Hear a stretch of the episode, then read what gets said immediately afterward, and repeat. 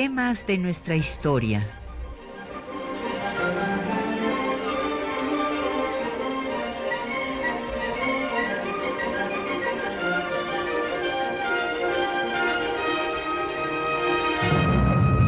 Un espacio que difunde el conocimiento del pasado para comprender nuestro presente.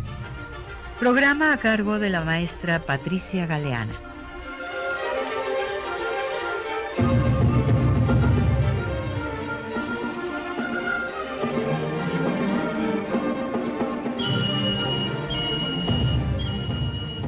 Bienvenidos a Temas de Muy buenos días.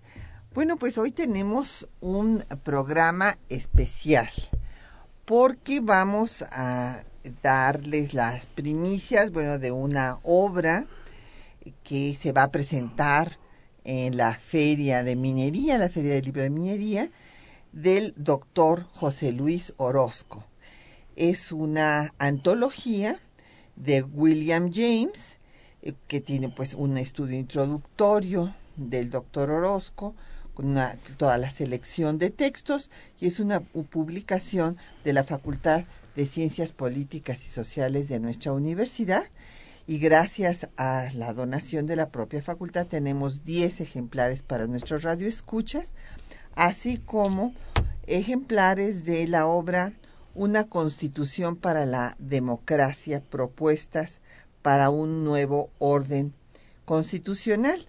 Esta es una propuesta de Jaime Cárdenas, bueno, ahora que acaba de pasar el 5 de febrero, el día de, la Constitución, bueno, pues aquí Jaime Cárdenas eh, eh, hace una, una interesante propuesta, es una publicación también de, en, este caso, de, de Instituto de Investigaciones Jurídicas de la UNA.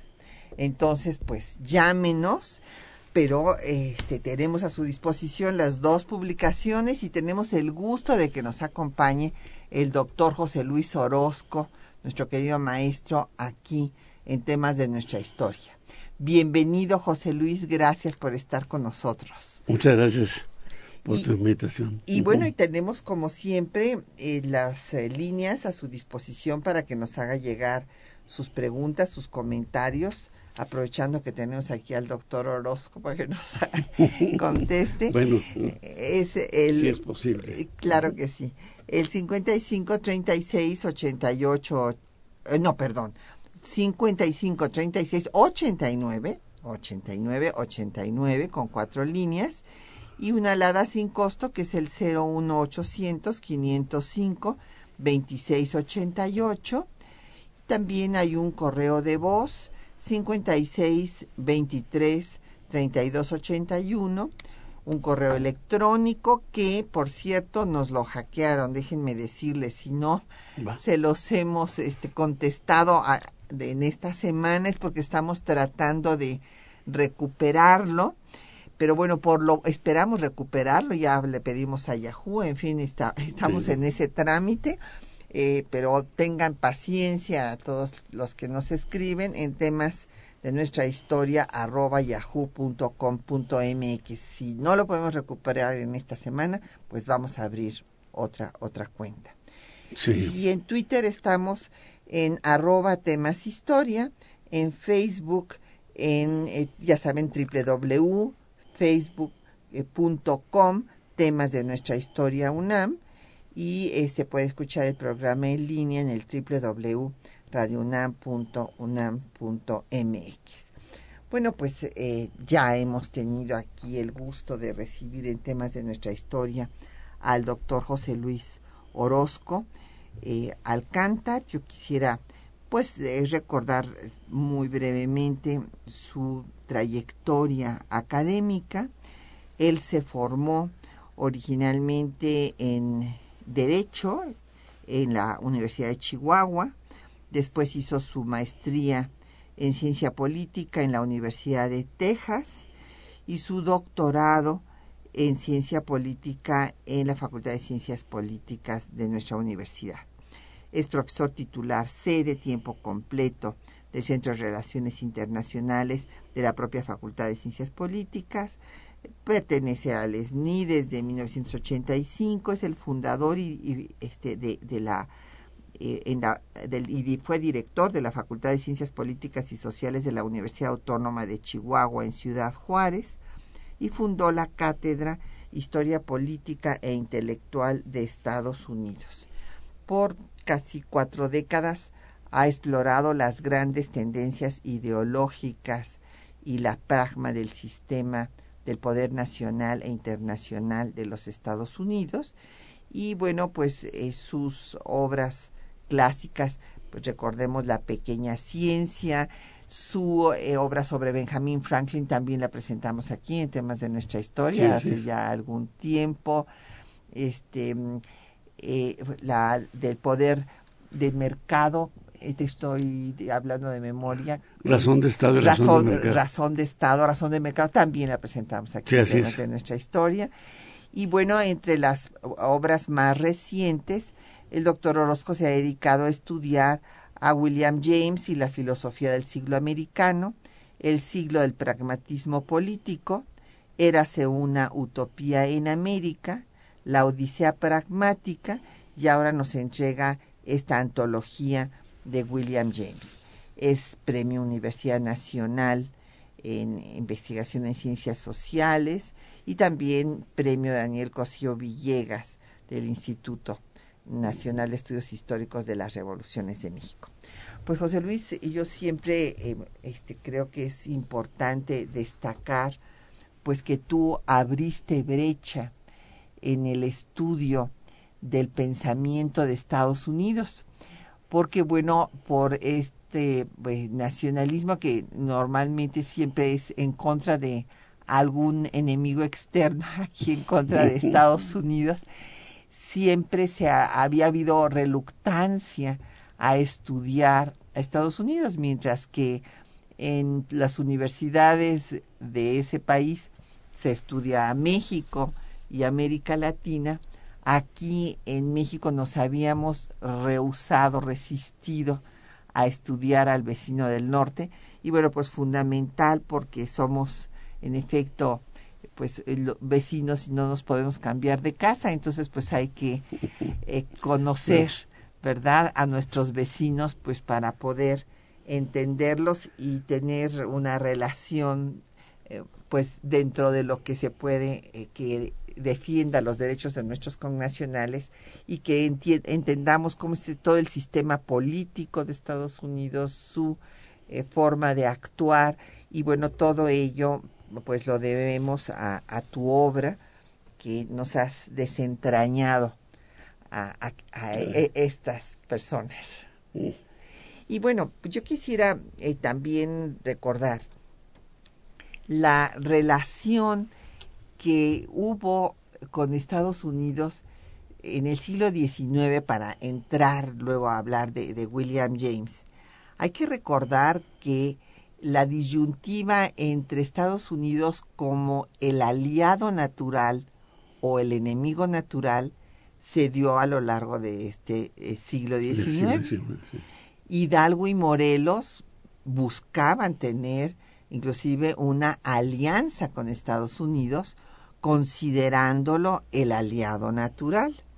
Los conservadores mexicanos lo consideraban el enemigo natural por razones eh, religiosas, porque era la mentalidad protestante y eh, por lo tanto buscaban estrechar sus vínculos con las monarquías católicas europeas. Era la posición de Lucas Alamán, por ejemplo, y después tenemos que Ocampo, Melchor Ocampo, liberal, eh, que, al que le tocó vivir el trauma de la invasión y guerra de conquista de Estados Unidos que, eh, hizo que perdiera México más de la mitad de su territorio original, pues Ocampo primero lo consideró un enemigo natural, se opuso a la firma del Tratado de Guadalupe Hidalgo, pero después estuvo exilado en Nueva Orleans y acabó teniendo una admiración por su sistema político,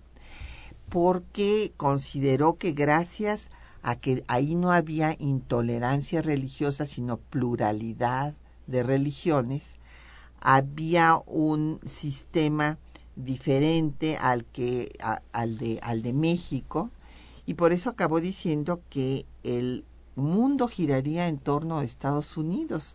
O sea que esto, me acuerdo que Nacho Sosa cuando discutíamos este tema me decía, bueno, este ciertamente, pues al decir hoy todo mundo, bueno, pues qué fácil, este, todo mundo lo, lo dice. Bueno, sí, pero esto era antes de la guerra de secesión, cuando él, cuando él lo dijo. Y bueno, eh, finalmente la posición de Ocampo era que si México dejaba de ser gobernado por lo que los protestantes consideraban la corrupta Iglesia de Roma, iba a, era un país liberal, iban a dejar de ser enemigos. No fue, no, no salió así. También Matías Romero en un momento dado estaba muy contento cuando venían los republicanos, ¿te acuerdas?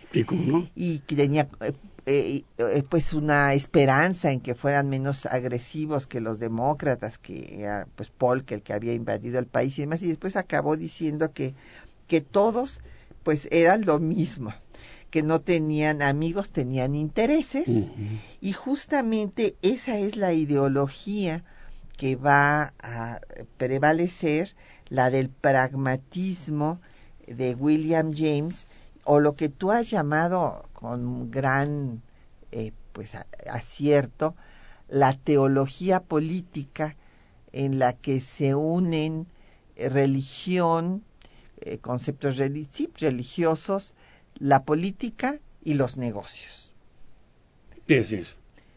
Entonces, pues me gustaría que tú nos dijeras, en fin, todo, pues toda esta concepción que tú has desentrañado de, de la el pensamiento pragmático de eh, los Estados Unidos y de los cuales, bueno, pues William James es uno de los teóricos más importantes. Sí, bueno, yo creo que la, la cuestión del pluralismo religioso es remontable a la época del establecimiento de las llamadas colonias. Yo creo que, en primer lugar, las colonias norteamericanas, más que tener un carácter de dependencia, de, eh, eh, digamos, ocupación militar, etcétera, se formaron como compañías, como corporaciones, como compañías empresariales.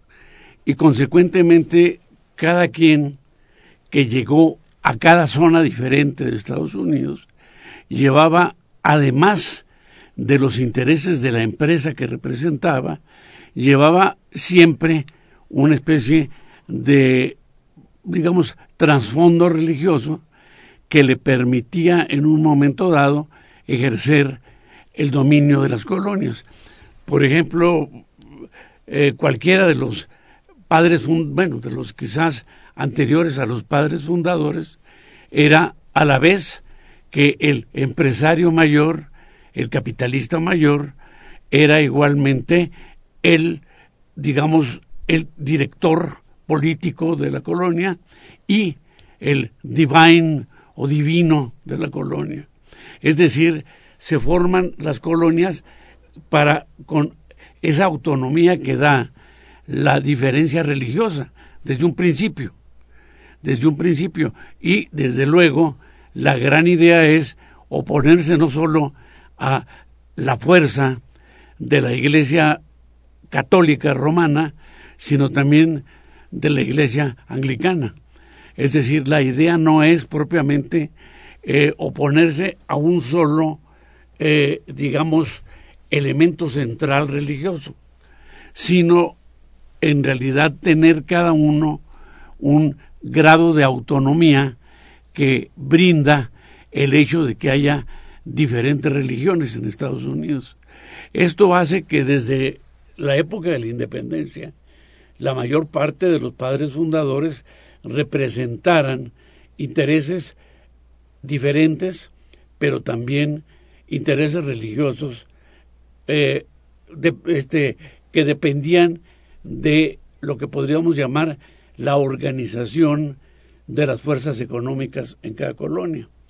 El hecho de que la Constitución ha sido creada por 55 personas en un momento casi eh, digamos, ajeno al público en Filadelfia, el hecho de que nunca se haya levantado, por ejemplo, un acta de la Constitución, levantó, Madison levantó un, una especie de panfleto donde venían algunos de los debates del Congreso.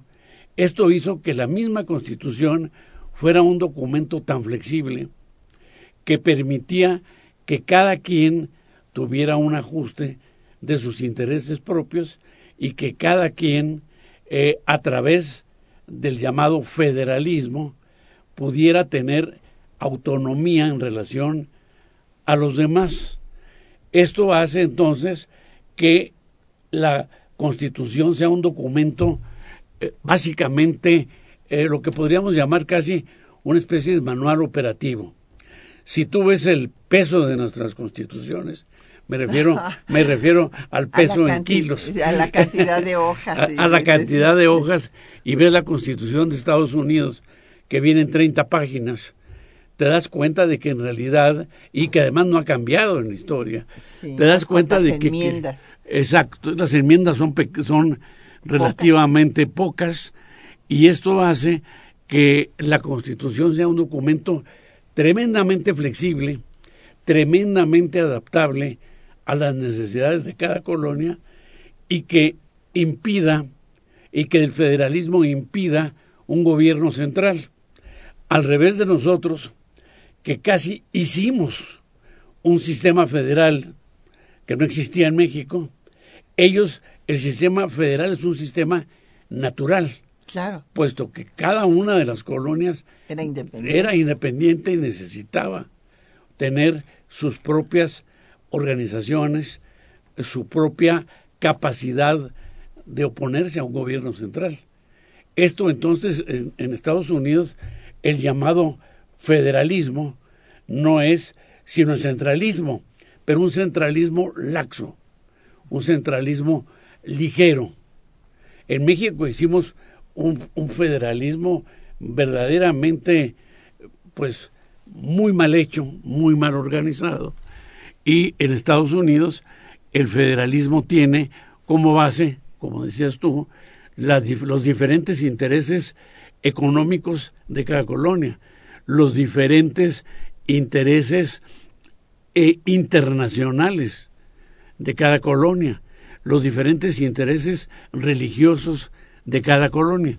Entonces, el federalismo, que es una primera forma de pragmatismo político, es, se enuncia de una manera breve, clara y sin el imperativo de una centralización fuerte ni mucho menos. Pues vamos a hacer una pausa y vamos a escuchar a un compositor que, bueno, le toca vivir 50 años, 50 eh, años convivió con William James y me parece que es también eh, un eh, prototipo de la música estadounidense triunfalista, que es John Philip Sousa. Y vamos a escuchar Semper Fideles. Sí, cómo no.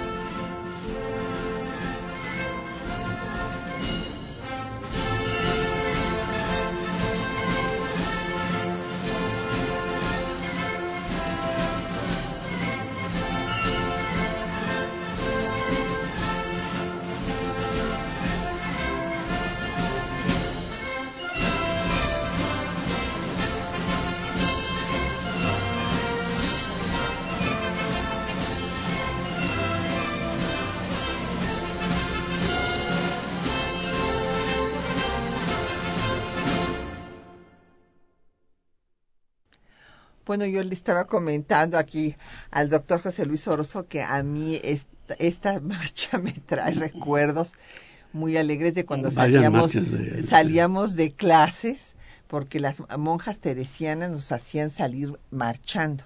Y entonces nos ponían estas marchas, imagínate. bueno, pero sí hablábamos del triunfalismo estadounidense. Yo también, mientras la escuchábamos, le comentaba al doctor Orozco que sí este, es en contraste eh, esta, esta idea protestante, eh, pues luterana, de que por sus frutos os conoceréis y que entonces los ricos son elegidos de Dios y que por eso hay que, hay que hacer pues mucho dinero porque pues eso quiere decir que Dios lo ha permitido. Mientras que en la visión católica este es un valle de lágrimas aquí venimos a sufrir, a cargar la cruz y ya nos irá bien en el más allá. Y bueno, eh, también en nuestras canciones, ¿no? Eh, como este, me abandonaste mujer porque soy muy pobre y decía José Luis, y porque soy casada. Y por, tener la desgracia de ser casada. bueno, entonces sí, sí, eh, es un, contraste este, idiosincrático importante pues nos eh, dice don Efraín Martínez que en qué consistió el pensamiento de los Estados Unidos, pues en el pragmatismo que justamente estudia el doctor Orozco. Y bueno, pues hay que hablar de William James, este personaje originario de Nueva York, el intelectual orgánico, como le llama el maestro Orozco, del pues de esta, esta idea pragmática de la política, de la economía, de, en general, de, de que la, las ideas, no debe de haber interferencias ideológicas, sino que las ideas deben de dar beneficios prácticos, ¿no? Eh, es un conductivismo para el éxito, para el triunfo, que consiste pues en hacer dinero y en, en ganar en, en, todo, en todos aspectos. Y bueno, pues justamente el va a tener aspectos interesantes como reconocer a la psicología como disciplina, eh, pues su estudio de la filosofía con, con Pierce en este club metafísico que fundaron. Y bueno, la obra desde luego más importante pues es la de pragmatismo precisamente. Sí, bueno, yo creo una cosa, que en realidad el pragmatismo como disciplina propiamente dicha en México hay, que recordar algo. Para nosotros pragmatismo significa oportunismo, el, eh, dejadismo. Eh, es pragmático porque no sabe ni qué anda haciendo. No, o no tiene, no tiene moral. No tiene, no tiene, eh, sí, no le importa en México, de ganar. No es un sistema de poder, como podríamos llamarlo. Es decir, el pragmatismo se forma justamente después de la guerra civil, cuando la Constitución hace iguales a los pobladores negros de los Estados Unidos.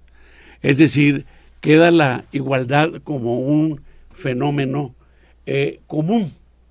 Pero los estados del sur en realidad van a protestar a través del Ku Klux Klan, a través de organizaciones muy de derecha y van, después de una serie de eh, procesos electorales, van a ganar las elecciones con el Partido Demócrata.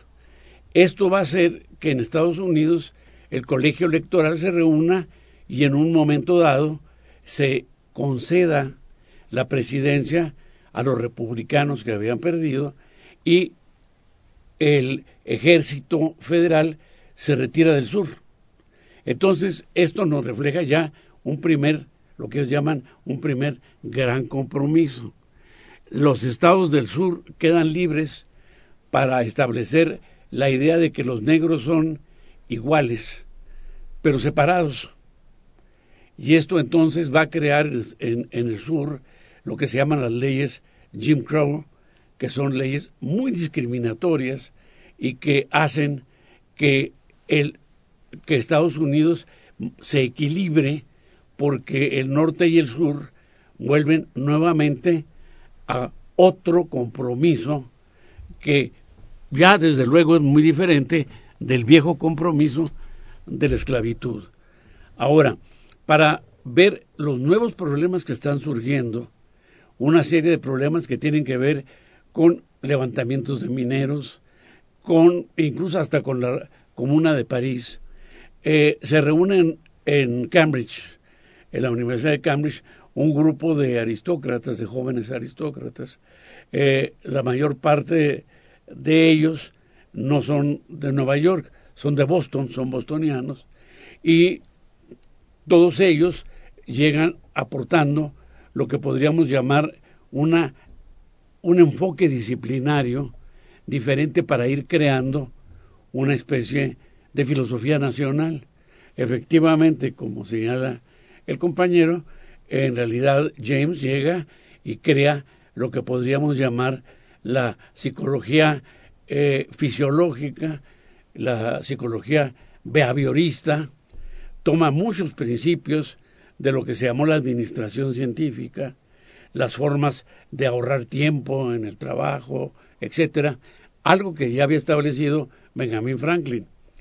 Y llega eh, Pierce, por ejemplo, un matemático muy brillante, que establece también la idea de que el mundo no es un mundo cuadrado, de hierro, sino que es un mundo plural, donde en lugar de predominar lo que podríamos llamar la ley del, de la causa y el efecto, predomina la probabilidad. El mundo queda como una especie de gran casino, donde se va a discutir. Está igualmente eh, eh, este Oliver Wendell Holmes, que es un abogado que va a señalar que en realidad las leyes eh, deben no pueden ser abstractas y universales como pensamos nosotros, sino que deben ser concretas. Y consecuentemente en él va a surgir la idea de que la ley, eh, de que el juez es la ley viva. Y, y así como ellos van a surgir varios más en el plano de la teología, en diferentes planos van a surgir varios autores que en ese club metafísico, claro, la palabra metafísico es burlona, eh, que en ese club van a ir creando sin, digamos, eh, aplastarlo en un sistema, van a ir creando lo que para ellos va a ser una especie de sistema de vida. Pero a diferencia del mundo europeo, van a decir ellos, los europeos viven en un universo de hierro y nosotros vamos a crear un universo de plástico. Y en ese universo de plástico flexible. Y en ese universo podemos darnos cuenta de que hay una pluralidad de fuerzas y de que esas fuerzas nos pueden dar lugar a lo que después va a llamar Karl Popper una ingeniería social fragmentaria. Vamos a poder resolver los problemas concretamente y no en abstracto, en una constitución, en un gran documento. No, no, no. Hagamos las cosas plásticamente. Y bueno, este eh, William James va a tener relación, o sea, todas estas ideas también tienen vinculación con sus amistades. Por ejemplo, tuvo relación con Bergson en Francia, con Papini en Italia, y él eh, era un personaje muy interesante, ¿no, José Luis? Porque sus conferencias reunían a más de mil personas y se, tuvo que se tenían que hacer un lugar especial para que cupiera toda la gente que lo iba a oír.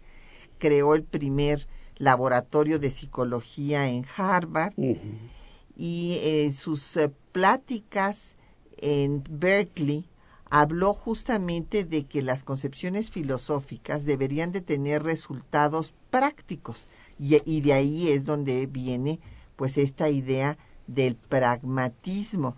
Ahora, el pragma se identifica con eh, los negocios, con el business, ¿no? Básicamente sí. Y, bueno, pues estas ideas las vamos a escuchar en los textos que les hemos seleccionado, que vienen en el libro, eh, esta selección que ha hecho el doctor José Luis Orozco, eh, que eh, hablan pues tanto del tema de cómo el factor individual es fundamental desde su punto de vista, pero claro, siempre y cuando el medio social deje que el individuo pueda sacar adelante su proyecto. Dice él, la comunidad se estanca sin el impulso individual, pero el impulso cesa sin la simpatía de la comunidad. Escuchemos.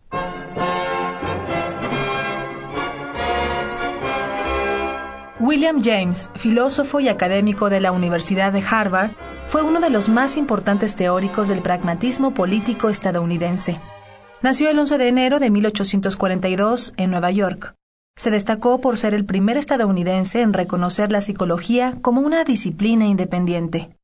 Desde joven, James viajó a Europa, donde aprendió alemán, francés e italiano, y se relacionó con importantes pensadores, psicólogos, filósofos y científicos europeos de su tiempo. Ingresó a la Facultad de Medicina de Harvard en 1864, formación que alternaba con el estudio de la filosofía alentado por amistades como Charles S. Pierce, Oliver Wendell Holmes y Chauncey Wright, con quienes fundó el Club Metafísico.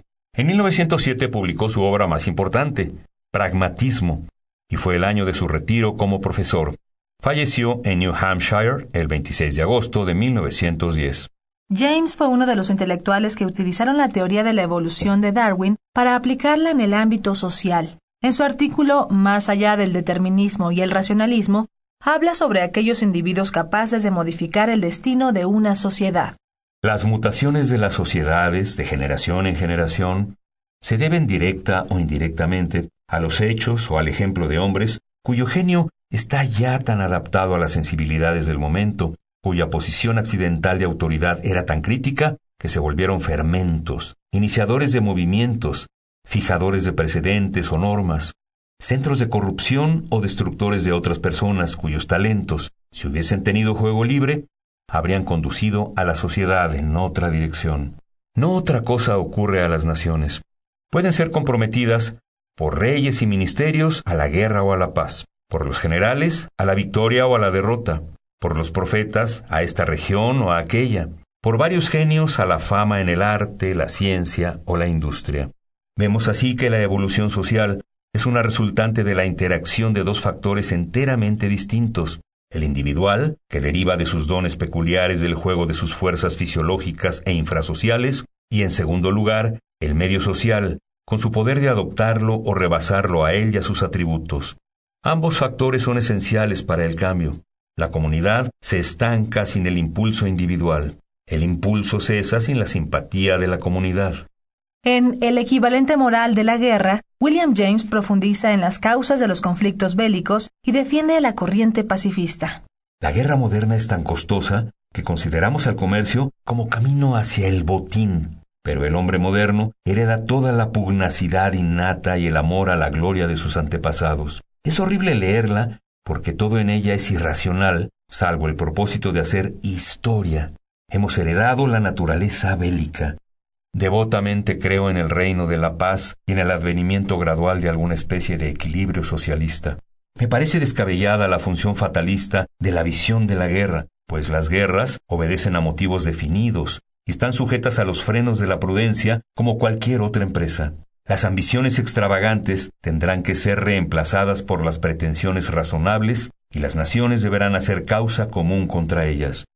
No veo ninguna razón de por qué todo esto no se deba aplicar a los países amarillos como a los blancos y espero ver un futuro en el que los actos de guerra sean formalmente proscritos entre los pueblos civilizados.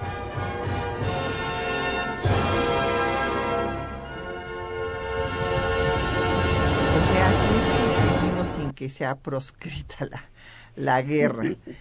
Bueno, nos han llegado varias preguntas y comentarios.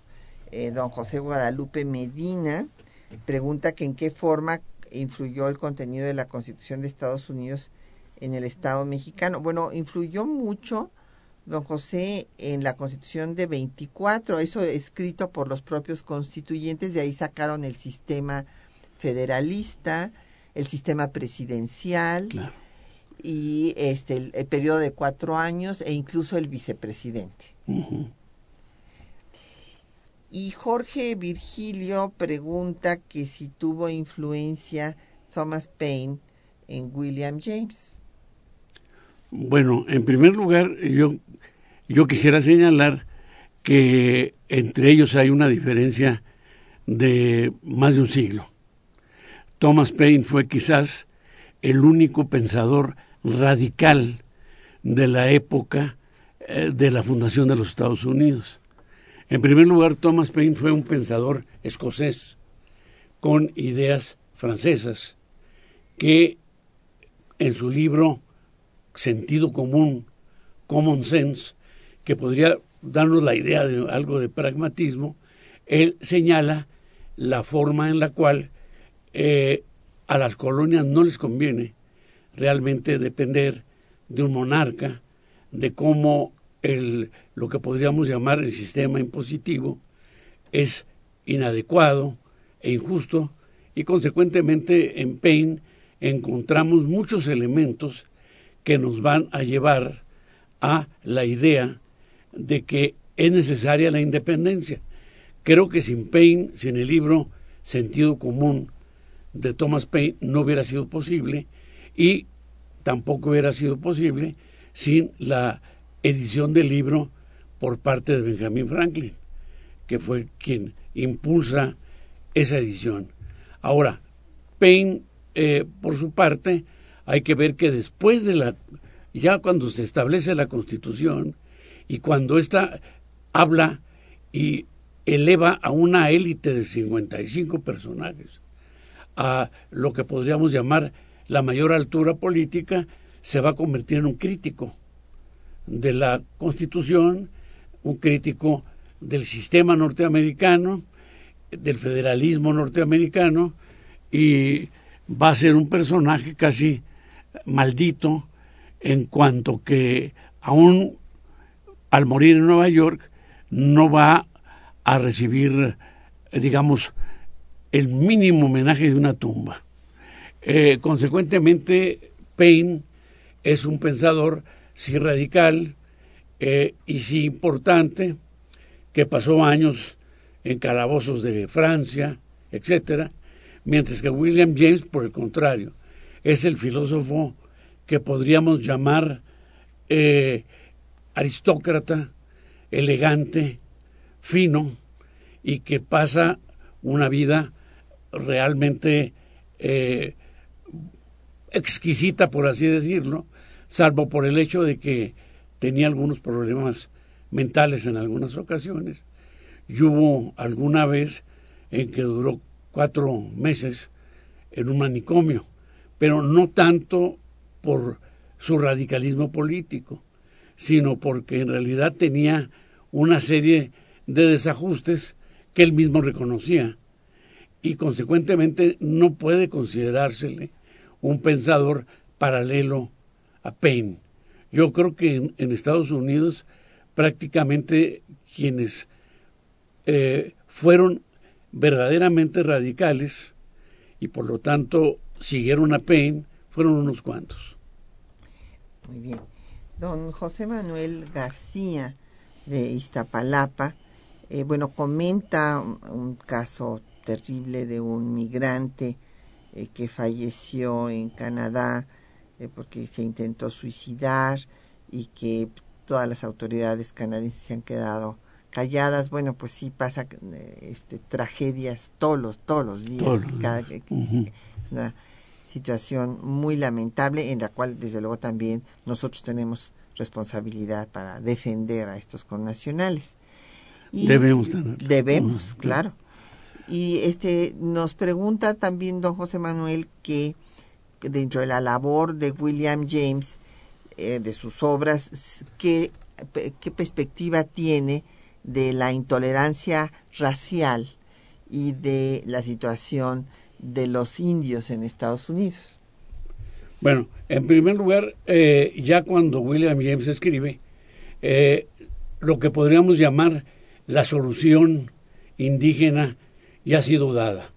Las, las últimas tribus norteamericanas habían sido en buena medida exterminadas y aquí sí los mexicanos no tenemos por qué exonerarnos de que participamos en esa liquidación de los apaches, de los comanches, etcétera, y esto hace que él no fuera un alguien que tuviera como visión la de los indígenas. Sin embargo, sí le tocó ver el problema filipino.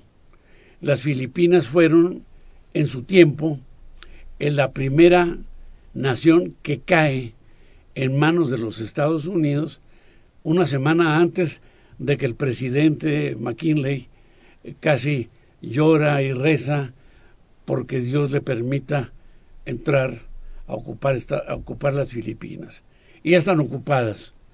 Pero el problema de las Filipinas es que hay un liderazgo muy fuerte, el de Aguinaldo, Emilio Aguinaldo, que va a ser capaz de mantener la idea de que las Filipinas son independientes de Estados Unidos, que no van a formar una colonia.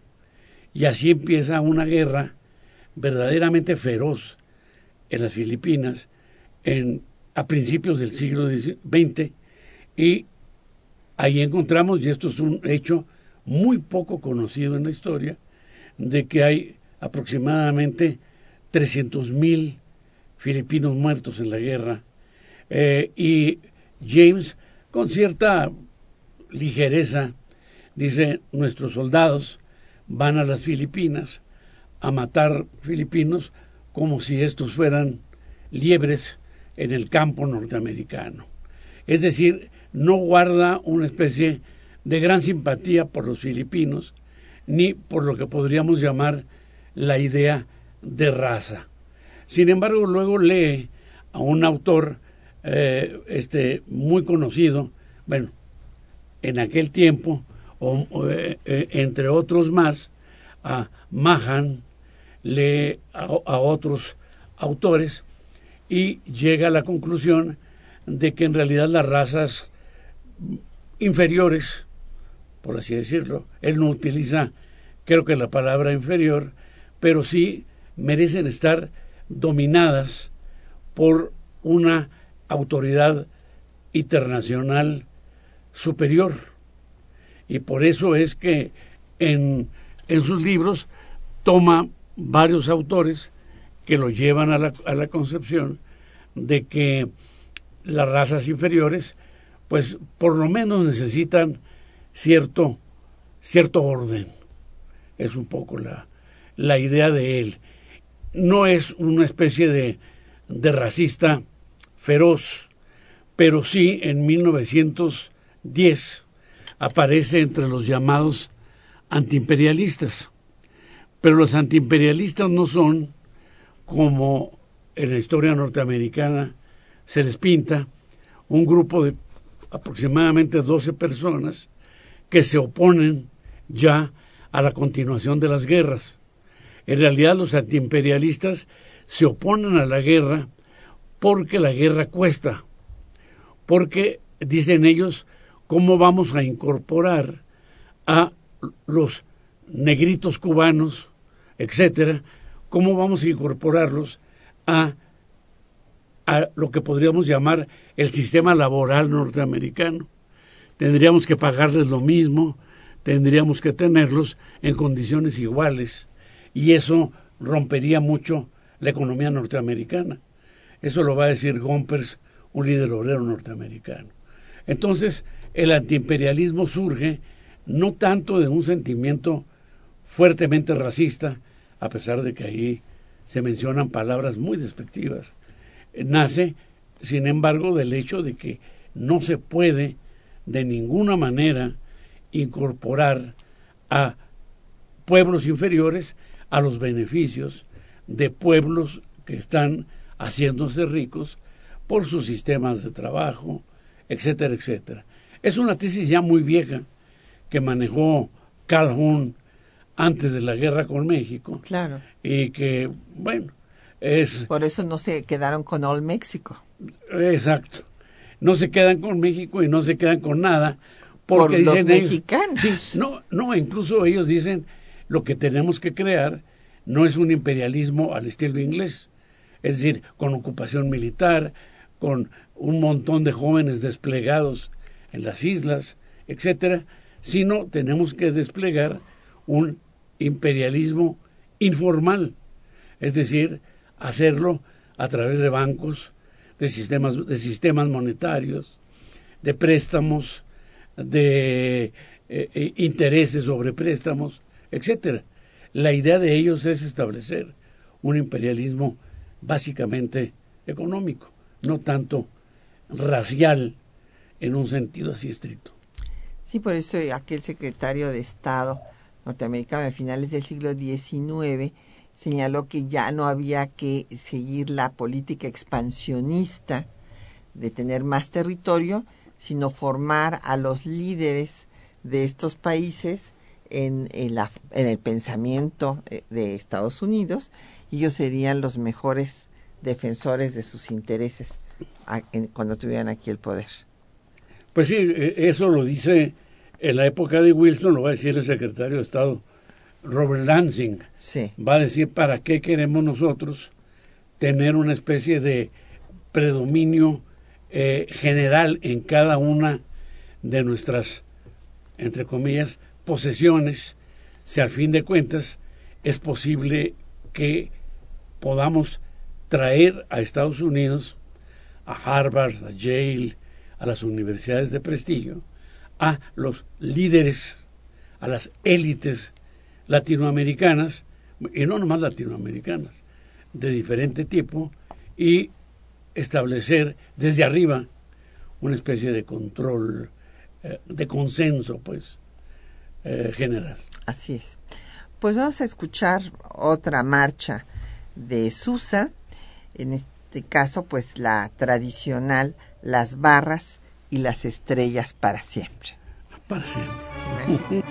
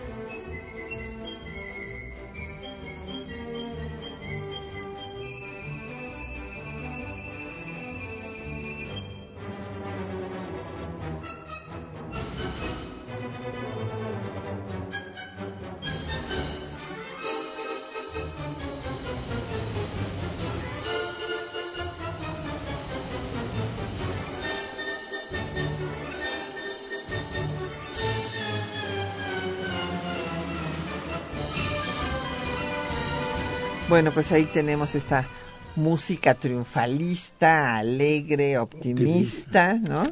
Para ganar y para tener éxito. Sí.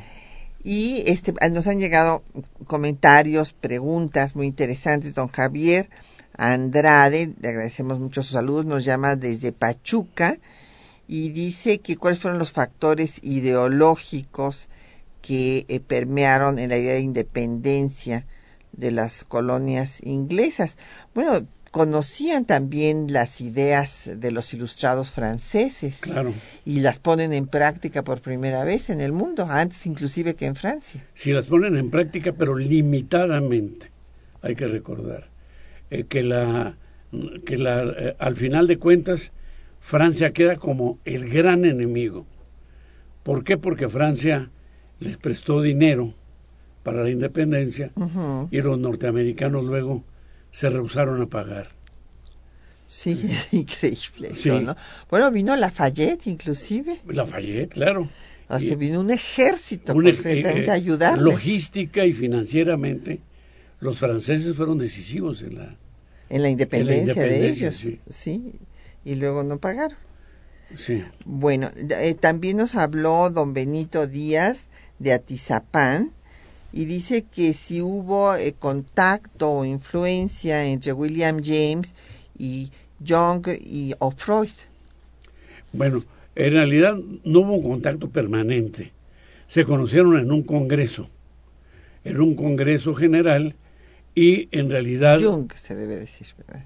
Sí, este, parece ser que eh, el pragmatismo de, de James era tan atractivo que efectivamente incluía el behaviorismo, el darwinismo, era una combinación. Era muy lo- ecléctico. muy ¿verdad? ecléctico, tomaba ideas de muchos lugares y eso a Freud, por ejemplo, le repugnaba mucho, pero a su vez a, a, a- a James también le repugnaba que, eh, que Freud estuviera obsesionado con la cuestión del, del sueño, de los, del sexo, de todo lo demás, y decía, ese es un elemento, pero entre muchos elementos que juegan en la descripción de la vida o de la acción humana, básicamente. Sí. Doña Hilda San Román de Toluca dice que en qué forma pensaba James que lo individual podía ayudar a lo colectivo. No, bueno, él dice que el individuo podría cambiar el destino de- del mundo de un o de su nación si contaba que- con la colectividad Sí, y claro. si no pues eh, eh, era rebasado y entonces su acción se perdía. Sí, la idea es de que el individuo eh, cree eh, una serie de instancias que permitan eh, formar grupos y aquí hay que ver que, el- grupo por excelencia en la vida norteamericana es la corporación. La corporación es el grupo empresarial que permite en un momento dado la mayor eficacia. El pragmático Bentley, por ejemplo, va a señalar que entre los grupos de presión, el más, el más eficaz, sobre todo para el individuo, es la corporación, la corporación de negocios. Sí. Y también doña Hilda nos hace otra pregunta, que si el pragmatismo de James pasó a generaciones posteriores, sí, desde luego, que cuál es su influencia en la política actual de Estados Unidos. Bueno, yo creo que sería mucho eh, ha- hacer una, una larga reseña de lo que ha sido el pragmatismo en Estados Unidos. A mí me parece que realmente nos encontramos siempre al pragmatismo en ideas, lo que podríamos llamar básicas. En la, primer, en la Primera Guerra Mundial, la idea de que, pues, ahí hay una contradicción, por ejemplo, de que vamos a hacer eh, la guerra para terminar todas las guerras. es, es una absoluta contradicción. Eh, y luego siguen ellos fomentando también nociones en la Segunda Guerra Mundial de que eh, Estados Unidos va a crear una democracia mundial, etcétera. Y hay que recordar esto, que y esto para mí es, es muy importante, que ese sistema resulta casi intransferible para la mayor parte de las naciones que no tienen lo que podríamos llamar la infraestructura material de los Estados Unidos. En México hemos tratado de imitarlos, pero en realidad lo hemos hecho casi siempre al revés y pensando en que ser inmorales, ser oportunistas, nos hace pragmáticos. Sí. Y yo creo que aquí hay una idea, la idea actual, eh, creo, de la misma presidencia de México, es que somos pragmáticos. ¿Y dónde está lo pragmático? Eso sería lo interesante. Porque yo espero que este texto nos diga en qué sentido somos pragmáticos y en qué sentido nos alejamos totalmente del pragmatismo. Sí, eso es muy importante. Eh, doña Hilda finalmente pregunta que, qué opinión tuvo sobre la Revolución Mexicana. Pues ninguna, doña Hilda, porque él muere en 1910. Justamente, pues no. Y creo que de, México no, no se ocupa mayormente. No, el que se ocupa es su discípulo Walter Lippmann, pero él en lo particular no lo hace imposible. Sí. Y don Jesús Ríos eh, pregunta que si la dominación norteamericana se expresa hoy de manera esencial en el terreno cultural, bueno, y también en el económico y en el político. Yo creo que básicamente en el económico. Sí. En el, y el cultural, desde luego, como claro. coronación. Sí, sí, sí. Bueno, hay que ver lo que gana la industria cinematográfica norteamericana. Caramba, no, no, no sé. terrible. Sí, sí, sí. No, y toda, toda la industria eh, no, este, cinematográfica que podríamos llamar corporativizada. Es increíble las ganancias, todo lo demás. Y también nos pregunta don Jesús que cómo se articula el pensamiento corporativo empresarial con la creación cultural. Bueno, ya nos lo decía ahorita el, el doctor Orozco, tomando en cuenta que William James es hermano del gran novelista Henry James. Bueno, eso no lo hacía un personaje inofensivo, ¿no? En realidad, ambos eran miembros de una de las más distinguidas familias de Boston. Ambos tenían relaciones con personas muy ricas de, de Boston y en realidad no eran unos pensadores que podríamos decir totalmente inofensivos. Por el contrario, era gente que tenía una placidez económica que, la ya la quisieran muchos. Consecuentemente no los, no los veo como pensadores directamente vinculados con el pensamiento corporativo. Don Francisco Bravo de la Miguel Hidalgo nos da este comentario eh, para tu consideración. Eh, todo lo que acaban de mencionar de William James se refiere a las hipótesis de Lamarck. En efecto, James era lamarquiano. Esa es su conclusión. ¿Tú qué piensas, José Luis? No, bueno, yo creo que es muy fácil en un momento dado decir que James era darwiniano, que James era behaviorista, que James era, eh, eh, era hasta pavloviano etcétera, porque realmente era un pensador tan ecléctico que entraba casi siempre con pensadores de moda y procuraba casi siempre hacer una articulación muy pragmática de cada uno de ellos. Pues sí, como pragmático que, que era. Sí. Pues ya se nos acabó el tiempo, pero le damos las gracias a todos nuestros radioescuchas que nos han llamado para eh, mandar saludos, eh, para eh, pues felicitar al programa. Muchísimas gracias a don Rafael Hernández Sánchez de Iztapalapa, a Amado Aguilar de la Cuauhtémoc, a Javier Aviña Gutiérrez también de la Cuauhtémoc, Mercedes Cabaña, Cabañas de Iztacalco, Agustín Mondragón de Cuauhtémoc, Fermín Luis Ramírez. Muchísimas gracias por sus comentarios. Nos dice que sobre el Tratado Maclean Ocampo, que los que cómo los eh, cómo nos no, no me queda, me queda muy claro cómo nos consideraron los estadounidenses amigos o enemigos no ni amigos ni enemigos o sea nada más ellos acuérdense son pragmáticos nada más tenían intereses pues además había una guerra de por medio que ellos iban a aprovechar. Exactamente, querían sacar provecho y cobrarle caro el reconocimiento al gobierno constitucional de México. Eh, don Porfirio García de Tlanepantla, muchas gracias por sus saludos. Don Ángel Cruz Vidal de Tlanepantla también. Eh, dona, doña Gina Mariscal de Hidalgo.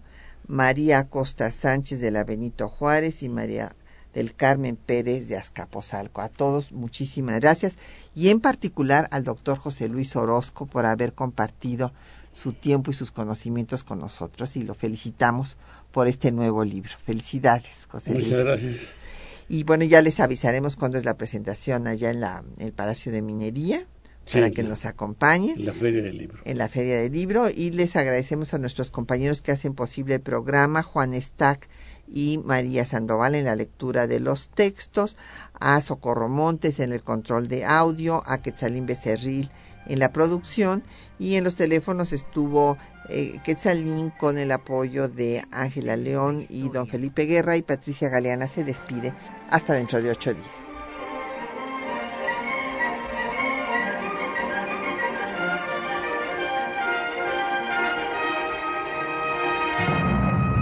Un espacio que difunde el conocimiento del pasado para comprender nuestro presente. Programa a cargo de la maestra Patricia Galeana.